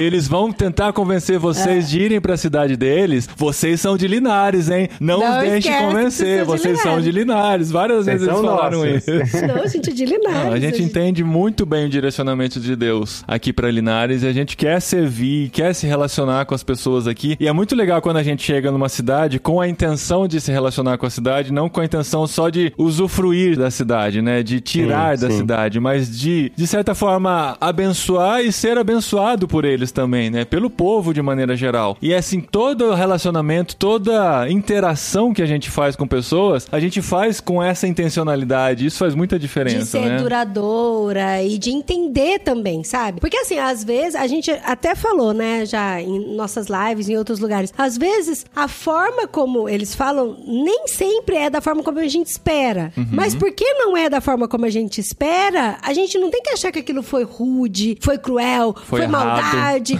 ah, porque estão nos tratando mal, porque não sei o que tem e tal. Não, porque às vezes foi uma forma muito prática, sabe? Muito Os prática espanhóis são muito e tal. práticos, É. né, André? São práticos e diretos. Diretos. E não tem sim. paciência pra pergunta idiota. E, gente, eu adoro fazer pergunta idiota. É, tem duas expressões dos espanhóis que dão a sensação de que estão sendo rudes. Uma delas é o claro. O claro a gente já entendeu que é o aham. A gente usa muito aham, aham, eles usam claro. Claro, E quando é. eles falam claro, não quer dizer óbvio? É óbvio, como você não sabia, seu idiota? Não tá te chamando de burro, né? É, o claro é, mas eu, é- eu entendo o que você tá dizendo. Mas Está ainda soa estranho, é, né, é que eles falam claro, Porque claro, você pergunta assim: ah, esses pães que estão aqui estão quentes? Claro. claro. É, no português soa muito, tipo assim, é óbvio, seu tonto. né? É, pode vir claro, me buscar claro. aqui de carro? Claro. Claro. E outra expressão é o passa. O O passa é porque meu avô usava passa pra tocar o cachorro. Passa, passa, passa, É. passa. e pra eles o passa é entre, como a gente diria no Brasil. Pode entrar, né? O deles é passa, passa, passa.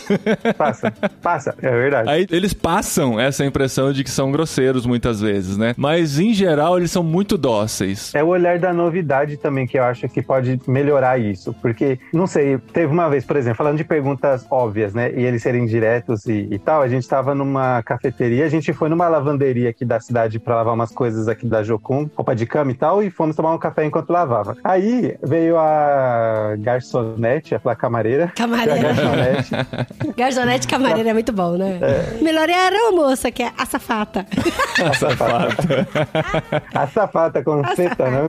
Com a A língua presa. né? E aí ela veio perguntar o que a gente queria e todo mundo falou tal. E um rapaz falou: Ah, eu quero um manchado, que é Ah, um é. café Com com, um pouco, Pouco de, café. de leite. Não, na verdade é Não. com mais leite e pouco café. É leite manchada. É que isso depende do lugar da Espanha também, sabia? Ah. Os nomes dos cafés são diferentes, mas é aqui, pelo É que menos, é é café. rapidinho manchado, né? Com- É manchada é com leite. pouco café aqui. Ah, não, aqui é o contrário. É o café e aí você mancha um- o café com um pouquinho de leite. Só que ele queria, tipo, muito pouquinho de leite. Aí ele falou, mas um manchado com bem pouquinho leite. E ela, é, um manchado com pouco leite. Obviamente, né? Como assim? O que, que você tá querendo dizer? Não tô entendendo. o que Você tá falando. Ele, não, só, só um manchado. né? Tá bom. tipo, tipo, não grita comigo, desculpa. sabe? E aí é esse lance, se você olha essas coisas com esse olhar, tipo assim, se não é o olhar da descoberta, vira um olhar da agressão, né? Agressão. Esse É. olhar com um olhar que você tá descobrindo que eles se expressam de tal e tal maneira. Na faculdade é a mesma coisa. De o professor chegar e rebentar você e falar que o trabalho que vocês estão fazendo, uma coisa prática de luta, de cena e tal, o que vocês estão fazendo tá ruim, Então não tá presta, mal, então tá mal, nada. tá muito mal. Tá mal, tá mal, tá mal, tá muito mal. Aí você pega pro pessoal, vamos dizer assim, aí você se lasca emocionalmente, né? Agora, se você tem esse olhar que você olha, pô, tô descobrindo como eles se expressam, como eles falam, aí é outra história, né? Mas Não, tá. e eles não perdoam nem criança, né? Porque a professorinha aqui dos meninos, ele tava escrevendo e tal, tava começando a escrever, entender as letras direitinho. E ela, não, esto tá mal. Bora, bora, bora, bora, bora. Esto Tá tá, muito mal. mal, tá muito mal, tá mal, tá bora, bora. É. E botou um M bem grande de vermelho que tava mal. Mal. Sabe? Nossa, Que dó, gente. eles têm o lance aqui da educação pela via negativa, né? Eles te mostram o negativo pra estimular você pra ir pro positivo, né? Eu acho que no Brasil a gente um pouco menos isso. A gente Sim. tenta falar o positivo pra estimular, né? Aqui eles falam o negativo pra tentar te estimular. Ah, mas no fim é bom pros meninos virar gente, vai. Virar. É o A gente quartel, né? É o não fica é o tiro de guerra não. dos É o meninos, tiro né? de guerra, é verdade. Thank you.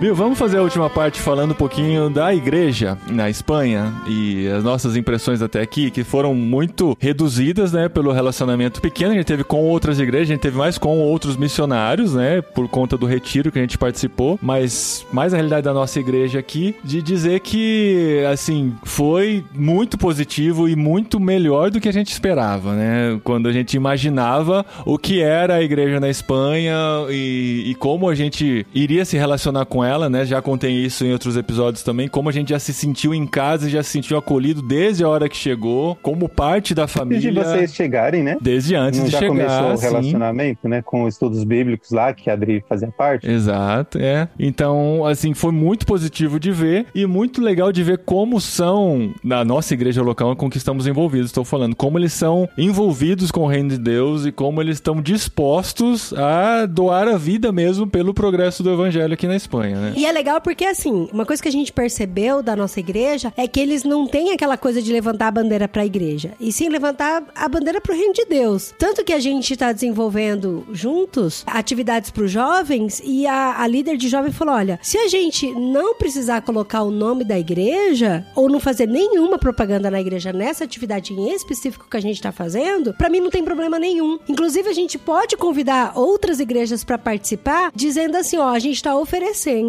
uma atividade saudável, divertida, pra que os jovens tenham um ponto de encontro, pra que eles estabeleçam amizades e vínculos com pessoas saudáveis também. E que seja um ambiente pra eles trazerem aquele amigo que talvez eles não trariam pra igreja, entendeu? E não tem problema se a gente não convidar pra vir pra nossa igreja, ou se todo mundo for pra outra igreja e tal. O mais importante é que a gente tá promovendo algo pra esses jovens.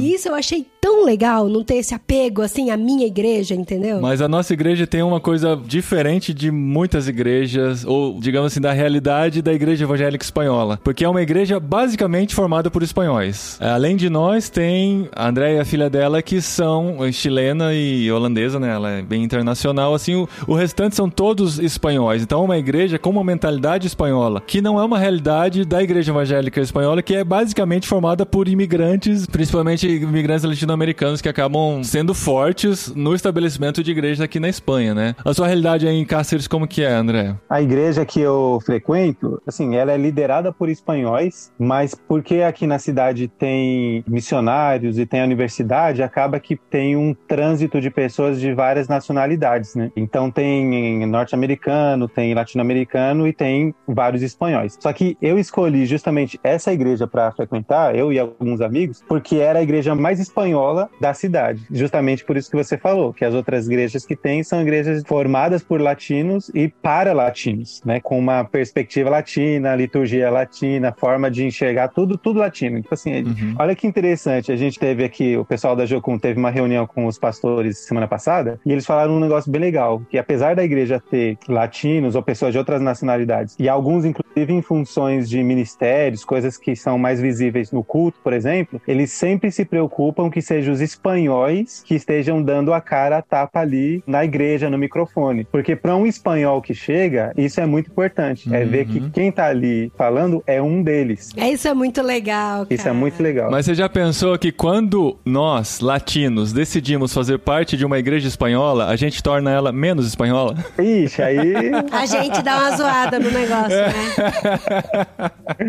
É, mas é muito legal. É gostoso porque, assim, quando a gente chega, né, nós temos uma mentalidade missionária também, a questão de respeitar a cultura e tal. Quando a gente busca uma igreja espanhola é porque a gente quer saber como a igreja espanhola se comporta, ou como ela vê certos temas, como ela se relaciona com a comunidade. E é por isso que a gente chegou com essa postura de não se envolver já, não participar de reuniões de decisões, de liderança, nada, porque a gente quer entender como eles são antes de começar a influenciar com nossa visão afetada pela teologia latino-americana, entendeu? E é legal que, igual, por exemplo, esse trabalho que a gente tá fazendo com jovens, a gente já fez um evento que foi um- uma noite de cinema. E Foi muito legal, porque foi cine de verano, que foi o final do verão. Então teve o projetor, a gente passou o filme, a gente montou kit de porcaria pra molecada comer. Porcaria. Colocamos as cadeiras, é kit de chutis, né? Era esse o evento saudável que você tinha é, exatamente, dando Coca-Cola e salgadinho. Mas para era sem cafeína, Coca-Cola. É engraçado é que eles tomam muito Coca sem cafeína. É, eles têm um negócio com a cafeína aqui, Eles impressionante. têm, meu, eles têm medo de cafeína, assim. é É, um verdade. negócio. Todo mundo toma café sem cafeína, coca sem cafeína, todo mundo, né? Eu É, generalizo. todos os Todo espanhóis que, que com quem conhece. relacionamos. Então, e aí foi muito legal, porque foi um, um filme que não era evangélico, é um filme do Netflix, que a gente pegou pra molecada e aí. Pensando no tema do filme, claro, pra poder gerar uma Sim, discussão sim. depois. E assim, pra causar pequenas reflexões, né? Então foi legal porque a gente passou um filme do Netflix, aí depois a gente fez um quiz muito divertido. E aí, a cada bloco de cinco perguntas do quiz, a gente fazia uma pequena reflexão. O quiz não era só assim pra acertar perguntas do filme, era relacionado ao tema do filme, o que tipo de decisão você tomaria nessa situação Sim, e tal, sim. que você vai entendendo um pouquinho a mente É. do, Aí a gente- dos jovens. A gente pegou um, um pedaço de pau bem alto, assim, com, com uma borrachinha de uma cor de um lado e de outra. Aí, conforme você ia respondendo, você virava as bolinhas, sabe? E pra eles foi muito legal isso, que é tudo muito visual e tal, né? E aí, no final do quiz, teve a reflexão principal e todas as partes, tanto as reflexões intermediárias quanto a final, quem fez foi a líder de jovens que é espanhola, que fala na língua deles e que já tem identificação com eles. Então foi muito legal. A Adri preparou, assim, ela conseguiu tirar do filme várias lições, várias aplicações, mas decidiu junto com a líder para que ela transmitisse para Fizesse os espanhóis que estavam lá. E foi muito legal. E assim, a gente que tem essa visão do Brasil pra fazer reunião com jovens de igreja, às vezes a gente é muito ligado à questão de números, né? E aqui ela ficou tão feliz com o resultado final, tão feliz. E aí a gente viu, foram 22 jovens, desses 22, acho que 9, né, amor? Não 9 ou sei. 12. Enfim, Nunca quase tinha metade ido era- numa igreja. quase metade Nunca foi a primeira tinha ido vez. numa igreja. Foi a primeira vez que tiveram contato com a igreja. Que eram amigos de de colegas Jovens e de adolescentes escola da igreja. que nunca tiveram coragem pra chamar pra ir pra igreja, mas pra assistir uma noite de cinema tiveram. Aí foi tão legal. E aí agora, em novembro, a gente vai fazer o Juegos del Hambre, que é os Jogos Vorazes. A gente vai fazer num parque, tipo, de- com quatro equipes. Vamos fazer um... Não é o filme, tá? Não é uma sessão de cinema, Moedas no dele caso. calamar, não? É, né? é, os Jogos Vorazes vai ser uma atividade tipo caça ao tesouro, assim, num, num parque, né? Um É. caça ao tesouro mais elaborado. Aí a gente vai fazer esse jogo com eles agora no parque em novembro. E aí, de novo, quem vai fazer a reflexão final vai ser a líder espanhola. Por esse mesmo motivo, sabe? Eu acho que essa deve ser a nossa postura aqui como imigrantes, porque, mano, a gente tá com um projeto de plantação de igrejas aqui, né? A gente tá nas reuniões iniciais, assim, tentando ver qual vai ser o formato que a gente vai usar para que seja bem contextualizado a cultura, porque a gente vê aqui na cidade uma lacuna, assim, da galera de 20 a 40 anos, né? A igreja que eu frequento não consegue chegar nessas pessoas. Uhum. Então a gente tá com plantação de igrejas para alcançar esse público, né? Os jovens adultos. jovens adultos, né? Que aqui na Espanha até 40 anos você ainda é considerado jovem, né? Graças a Deus. Ih, marido, você já era. Você Eu caiu. já não sou mais. Você já Agora eu posso falar que eu sou adulto. Eu tô dentro. É. E aí, o meu coração, pessoalmente falando, é que logo, logo, não sei em quantos anos, sejam espanhóis que estejam liderando essa parada, né? Que sejam espanhóis que estejam ali, porque nunca vai ser igual uma pessoa da sua nacionalidade falar sobre o reino de Deus do que se é uma pessoa de uma outra nacionalidade, né? Eu tenho essa sensação. Claro que o Espírito Santo é quem é e ele faz como ele quer e etc. Mas estrangeiro te falar é uma coisa. Uhum. Um nacional seu compatriota é outra coisa, né? Para que não seja uma religião estrangeira. Essa postura de estar por trás dos panos, acho que é bem legal. E eu aprendi com outros missionários com quem nós nos relacionamos no Brasil, missionários estrangeiros com quem tivemos contato, a gente viu eles fazendo isso muito bem feito. Eu não entendia muito porquê, sabe? Agora, estando aqui, eu entendo melhor como é importante os espanhóis falarem com os espanhóis para atingir os espanhóis. E nosso papel de missionários tem que ser incentivar isso e ajudar esses espanhóis a estarem prontos para fazerem isso, né? E acho que essa é a palavra-chave. A gente incentivar, a gente empurrar e motivar. Porque a impressão que eu tenho é que às vezes é meio cansativo, igual eu falei, esse negócio dos números. Que aí a gente faz o negócio e tem que ter uma expectativa. Não, não que tem que ter uma expectativa baixa, mas assim, entender a realidade do lugar. Eu acho que esse papel nosso de incentivar e animar, eu acho que é muito importante. E não só isso, mas também de dar ferramenta, de estudar junto, de fazer um discipulado. Porque assim, a gente sabe que líderes muitas vezes caminham sozinhos, eles não têm com quem falar, com quem reclamar. Porque eu não vou reclamar com um membro da minha igreja de que eu tô passando por uma dificuldade emocional. E aí a gente pode ser essa ponte de apoio também, né? Sem contar também o trabalho com as crianças, né? Porque aí, essa nova geração de espanhóizinhos que estão agora na igreja são os que vão falar tete a tete quando eles se tornarem. Pode falar desde crianças, mas entende, né? O que eu quero dizer? Eles são os espanhóis que estão ali. Então, como é importante investir nos que estão chegando, né? Nas crianças. Né? É, e como é bonitinho eles falando espanhol, né? Criança Eu falando espanhol é muito criança fofo. Espanhola falando espanhol, é lindo demais. Gente, é muito lindo criança falando. Pode, podia pôr um trechinho aqui, né? Do que? Do menininho falando espanhol. Onde? A gente tem gravado isso? Eu tenho. Você tem? Vai entrar no ar aí, 3, 2, 1. Não, não vai. Não, é que é tão bonitinho. É porque tinha um menininho da turma do Daniel que tava com dúvida numa matéria. Ah, não, você não vai, não vou pôr o áudio de uma criança da- aí que mandou no grupo da escola. Ele, é, no grupo da escola. E aí ele respondeu falando da matéria, qual que era pra fazer e tal. E é tão bonitinha a voz dele.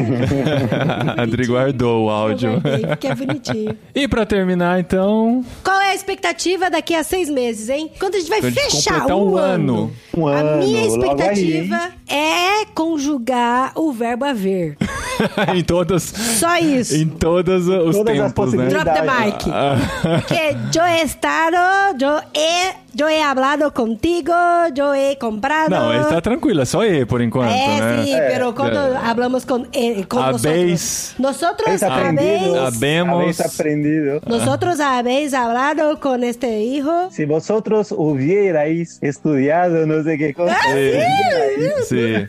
Mas daí pro próximo ano, daí eu quero aprender a juntar as coisas, sabe? Quando coloca piédalo. Não, dar-te-melô. Dar-te-melô. Aí isso não, isso já Se é... lo, se lo dije, se lo dije. Se eu disse.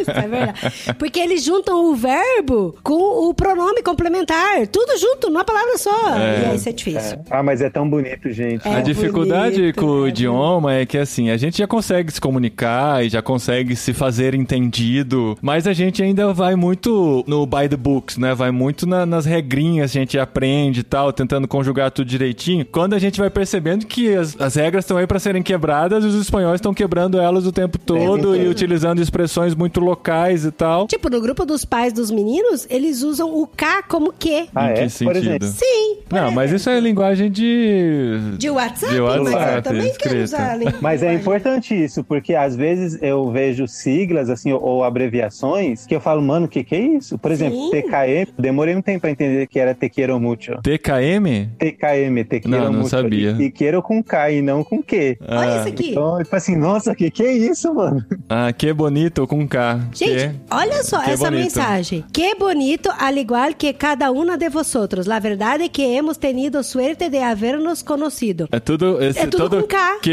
é K. É tudo K, é tudo K. É. E outra pessoa, bueno, já sabeis el porquê. Nossa, por espaço K. K, por K. Então, é isso. Ah, é do- e o engodo da interrogação de ponta cabeça que ninguém, usa. Ninguém usa Ninguém interrogação.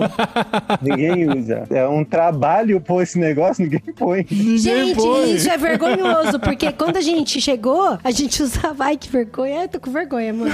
Porque quando a gente chegou, a gente usava o Google. E o Google bota. Então, tipo, eu ia falar em pessoal com o pessoal usando ponto de. Interrogação Só se é invertida. muito, se é muito formal, né?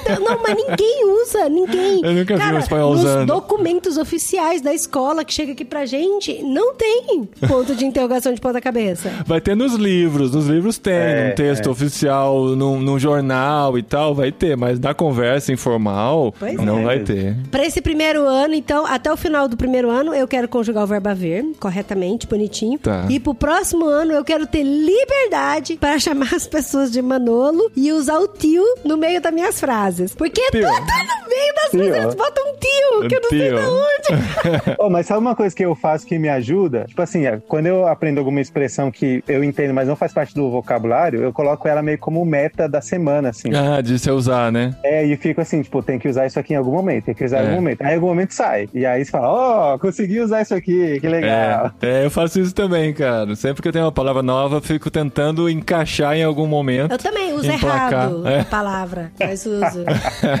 Igual a da habitação, né? Gente, ó, quero terminar o podcast pra contando essa história aqui. É. Porque tem uma menina que ela foi morar em Granada, ela é estudante Americana, americana. missionária. É. Missionária na Espanha, com a Cepal. É. E aí ela foi morar em Granada porque ela foi fazer um curso de missões lá e foi praticar lá. E aí ela foi morar com um casal, um casal que faz pouco tempo que estão casados e tal, né? São missionários da Cepal Espanha E também. aí, e aí eu falei, ah, que legal que você tá morando aqui. E onde vives? Está vivendo na mesma habitação que Gonçalo? e ela, não, não, eu não estou na mesma habitação que Gonçalo, não, porque Gonçalo é casado. E, e ficou vermelha e muito sem graça. Não, não, porque não vivo na mesma habitação que Gonçalo, só vivo no mesmo piso, porque Gonçalo está casado. É. Porque, porque Habitação em espanhol é quarto. Quarto. Dormitório, né? Então, assim. Isso é o apartamento, né? E piso é o apartamento. Então, apartamento. tem muitas palavras que em português significam uma coisa, em espanhol significam algo parecido, mas diferente, e dão outro sentido quando você coloca na frase. Isso é um grande ah, problema. Tipo de burro também, né? Aí, falei errado de novo. O de burro. Ela falou de burro. Porque é de burro. É de burro. Com ro, não ro. Gente, desenhar é de burrar. Aí é estranho, né? Vou de burrar. Aí ela falou de burro. Aí a pessoa que entendeu É. que era de burro. Aí que era do de animal burro. Ó, esse lance do tio e tia, que é, como que se traduziria isso? Tipo, Cara, cara, mano e tal, né? Alguma coisa assim. É. Uma vez eu tinha acabado de chegar, né? A gente tava na cafeteria tomando café e eu fui chamar a camareira, a garçonete, e falei alguma coisa pra ela e chamei ela, tia, me puedes não sei o que, trazer tal coisa e tal, tal, tal. Aí o meu amigo foi me olhando assim, eu falei, mano, pra um menino que é espanhol. Eu falei, tia, se usa assim pra qualquer pessoa que eu nem conheço? Ele falou, não. não E mesmo, aí, né? tio, você usa pra alguém que você conhece. Eu falei, então você não usa pra garçonete, né? Ele falou, não, você não deveria ter usado pra garçonete. Só que não é o mesmo tio do Brasil que a gente usa carinhosamente. Não, não é. Que as crianças no interior de São Paulo, pelo menos, chamam assim, ah, o tio Bruno, o tio André, o tio Gustavo e tal, como alguém que não é da família, mas a gente tem como carinho. Tem mais o sentido de mano, de cara, sabe? No E, negócio assim, Eles informal. usam no meio da frase, né, amor? Porque, assim, a gente tem um amigo que é espanhol, que é o Pablin, que ele mora em Málaga. E ele foi contar uma história mó longa, assim, e tal, pra gente. E no meio ele tacava esses tio toda hora, sabe? Porque eu estava ali, tio, então aí, aí passou por um aqui, outro ali, tio. E foi assim, se sucedeu. É, é uma gíria, é uma gíria no meio de frase, né? É o cara. É o, é o mesmo jeito que a gente usa É cara. cara. Ou quem fala no Brasil, tá ligado? Que fala o tempo inteiro, tá ligado? É, Tá ligado, tá ligado? é, é, o tio é meio tá ligado mesmo. Mas é isso, gente, ó, não deu nem pra tocar a ponta do iceberg. Isso não é uma expressão muito espanhola, né? Qual seria a expressão espanhola pra isso, André? Você Ai, que tá mais tempo ó, aqui. Outro podcast só pra expressões espanholas. Como eles gostam, né, de refrano. Refranes, não, é para expressões idiomáticas, né? Mas assim, esse é um pouquinho do que a gente viveu nesse, nesse curto rato aqui em, Curto na rato. Espanha. É pleonasmo neste isso, né? rato, é neste rato aqui na Espanha. Eles usam isso também, vamos passar um rato? Ou sim. passamos um bom rato juntos. Sim, sim. Rato é um intervalo de tempo, né? Mas assim, é o que a gente tá vivendo. A gente, teoricamente, era pra estar vivendo choque cultural nesse momento. Não sabemos se estamos vivendo e não estamos percebendo. Mas o fato é que, assim, a gente tá curtindo muito a experiência, inclusive os perrengues. A gente consegue As entender os perrengues. Fiestas, que tiene muitas É. fiestas aqui, muitas, muitas Aqui é uma típica férias. cidade interior, assim. Então, como não tem muitas coisas atrativas, eles fazem feiras, eles fazem festas pra atrair O povo se o fecha, o povo da região pra vir pra cá e gastar dinheiro aqui, né? Então eles estavam comemorando o fim de semana passado, que era o quarto fim de semana seguido que os hotéis da cidade estavam com lotação, Com lotação, máxima, estavam a é. tope, né? Como dizem. É. E isso é muito bom pra economia da cidade, que tem gente vindo de fora. Agora tá acontecendo um festival de grafite aqui, muito legal também. E a gente tá transformando toda essa nossa experiência nesse lance mais positivo mesmo, tentar encarar positivamente. Estamos muito envolvidos com os espanhóis, muito envolvidos com a igreja já, assim, no que dá, né, pra fazer. Já preguei uma vez, vou pregar outra vez agora em novembro em espanhol. Isso é um- uma grande Ai, conquista, gente, né? sigam as redes sociais da igreja. É isso. A gente teve uma conversa essa semana com eles. Eles falaram: 30% dos nossos seguidores são do Brasil. Brasil. então sigam. C29 Linares. Vamos, vamos incentivar a igreja aqui a produzir conteúdo. E minha primeira predicação em espanhol foi ao ar lá na live da igreja. A segunda provavelmente no- também no será. IGTV, né? Já estaremos num prédio novo, numa escola nova, que começaremos a nos reunir agora em novembro. Enfim, estamos bem envolvidos, trabalhando muito, mas curtindo também. A gente não tem vergonha de postar quando a gente tá passeando, curtindo, porque às vezes o missionário fica com aquele medo, né? Ai, eu preciso só mostrar quando eu tô trabalhando. Mas quando eu tô trabalhando, eu não quero postar, porque eu não quero ficar mostrando. Ai, tô aqui na, na reunião, no estudo. Não, porque quando a gente tá com os espanhóis, a gente não vai ficar postando. Olha eu aqui jogando pádel com dois espanhóis que não são cristãos, orem por esse ministério e tal. Eu não vou ficar expondo os espanhóis dessa maneira, entendeu? Então, às vezes nas nossas redes sociais que a gente só tá passeando, tá fazendo turismo aqui. Tem muitos missionários que não postam nada porque não querem ficar postando seus passeios, mas também não querem postar. também, né? É, porque é. difícil mesmo, porque muitas vezes são mal vistos. Ah, eles estão sendo financiados para poder fazer turismo na Europa, Ah esse tipo de praia, coisa. lá, é. lá. Então, assim, a gente toma cuidados, mas a gente sabe que vocês entendem, espera que vocês entendem que a gente está desenvolvendo esses relacionamentos, a gente não quer expor os espanhóis, a gente só pode expor aqui no podcast, porque eles não entendem português.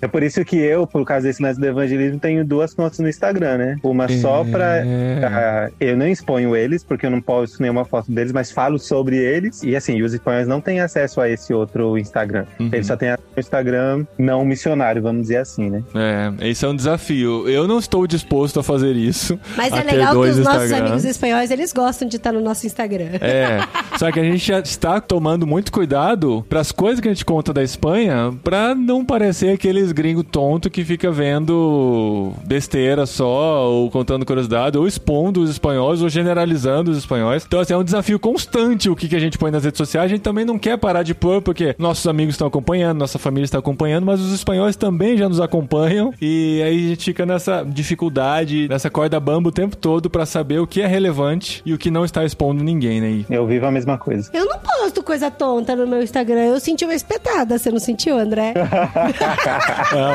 Bom, esse é a carapuça servir. É.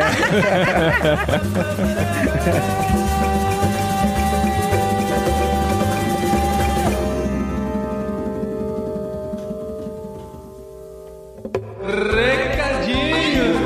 Legal. Recadinho. Cash, arroba. No programa anterior. É, que é isso. Muito obrigado.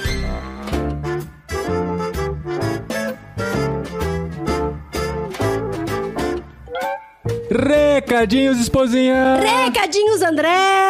Rick, eu não acredito que eu tô postando os recadinhos, cara. É a melhor parte do podcast. A gente só mantém os recadinhos nos episódios porque André e Raquel disseram que os recadinhos fazem falta quando não tem. Então, se você É gosta dos recadinhos, agradeçam a eles. Se você não gosta, você nem tá ouvindo mais, então. Ei, você não gosta de Não tá nem aí pra você. Ah, é. Entre para o time dos recadinhos. Hashtag Team Recadinho. E, ó, e agora o André vai sentir como eu, porque eu não tenho ideia do que que a gente vai falar nos recadinhos, André. Eu também nunca tenho. Eu tô confiando plenamente no Paulinho.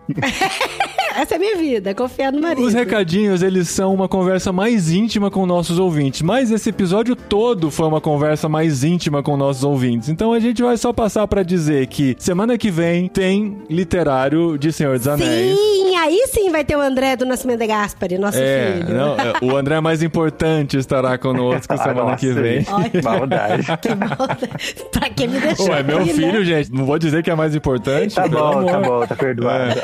Se tivesse uma situação daquelas de jogos pós-apocalípticos em que assim, você tem que escolher quem vai viver, se é o André de Cáceres ou o André de Gaspari. André, eu já tenho minha decisão, tá? Eu sinto muito por você. Chama minha mãe pros próximos recadinhos.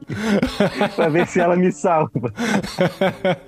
E semana passada tivemos mais uma conversa dessa transcultural com a Nayara da Hungria. Ficou muito legal a conversa com ela também no jet lag. Então, assim, você continue acompanhando aqui nosso conteúdo, ouvindo sempre coisas muito legais e divulgando o que a gente produz, né? Sim, além de ler com a gente, porque semana que vem tem o literário do Senhor dos Anéis, mas a gente já sabe, vamos contar ou não vamos contar Já o tá próximo contado, livro? já tá contado no último. Aham. O próximo livro é muito... Ah, é verdade, a gente, gente até já fez- falou, é. verdade. Porque o próximo livro, gente, é bem grande, é um bitelão, mas é um livro muito da hora, que vale muito a pena ler, viu? É, a gente fez a loucura de assumir o compromisso de ler um livro de 500 páginas para o próximo literário.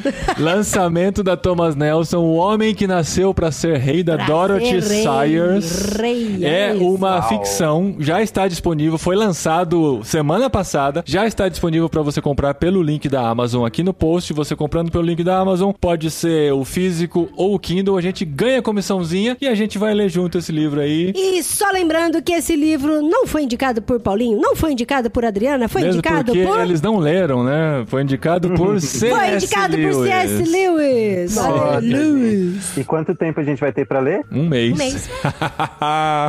As páginas, um mês, façam as contas. é. E você tá fazendo faculdade, quase não tem nada pra ler e tal, Ah, deve estar minha vida Lê no ônibus pra faculdade. Lê no olho. Ah, não, eu gasto, não, não vou de ônibus pra faculdade. Não é uma boa ideia. E se você quiser ter notícias em primeira mão das nossas loucuras, nossos perrengues, do nosso ministério, dos podcasts, é só entrar na cabine. Porque Sim. a Gabine é o grupo dos VIPs dos A Gabine. A Gabine. A Gabine. A- A Gabine. A gabineirmãos.com. Entre na Gabine. É, pra entrar na Gabine tem uma taxa, né? Nada nesse mundo é de graça. Não, a cabine é um espaço reservado para os nossos mantenedores. Se você quer participar financeiramente desse trabalho, você Faz entra a cita onde? Faz a cita onde? em Na cabine. irmãos.com.br cabine, reserva o seu, Seu lugar no espaço. Céu. O seu sítio. Nossa, amor, você tá pensando pagando indulgência É. aqui, que horror. E lá a gente sorteia livros todo mês. Inclusive, a gente sorteou lá O Homem que Nasceu para Ser Rei. A Cláudia vai receber o livro e vai E ser vai convidada para gravar com a gente. oportunidade de gravar com a gente, olha aí. Mas tem O que ler tudo, hein, do mês Cláudia? que vem. É, só, só vai conseguir gravar se der conta, né, Cláudia? Então, força aí. André, você tem um recadinho, André? Ah, eu posso fazer um jabazinho pro povo me seguir no Instagram também? Claro, É, claro. Qual conta? Se você Claro. estiver na Espanha, você segue. Se você estiver na Espanha, você segue André Brasileiro. É. Se você não for espanhol, você segue André na Espanha.